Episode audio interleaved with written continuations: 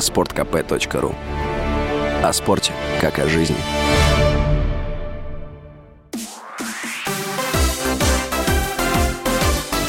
Новости спорта. Хоккеисты петербургского СКА победили московский «Спартак» в домашнем матче регулярного чемпионата континентальной хоккейной лиги. Встреча завершилась со счетом 3-2. «Спартак» потерпел третье поражение в последних четырех матчах и проиграл СКА четвертую встречу в сезоне. Красно-белые занимают седьмое место в турнирной таблице Западной конференции. СКА одержал вторую победу подряд и лидирует в чемпионате. Хоккеисты Сочи проиграли подмосковному «Витязю» в матче регулярного чемпионата КХЛ, потерпев рекордное 20-е поражение в турнире подряд.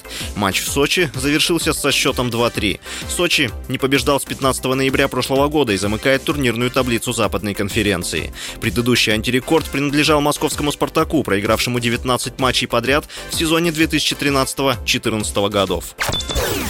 Российская премьер-лига представила расписание первых трех туров после зимней паузы. Турнир возобновится 3 марта матчем между «Факелом» и «Химками». Лидером турнира является «Зенит» с 42 очками. Вторым идет «Спартак» 36, третьим «Ростов» 35 очков.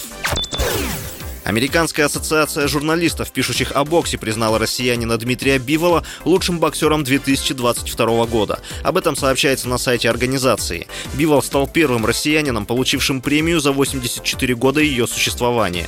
В ассоциации журналистов подчеркнули, что на их решение повлияли победы спортсмена над мексиканцами Саулем Альваресом и Хильберто Рамиресом. Отмечается, что Бивол был выбран путем голосования внутри редакции.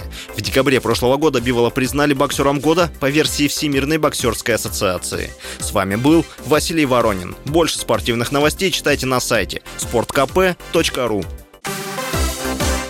Новости спорта.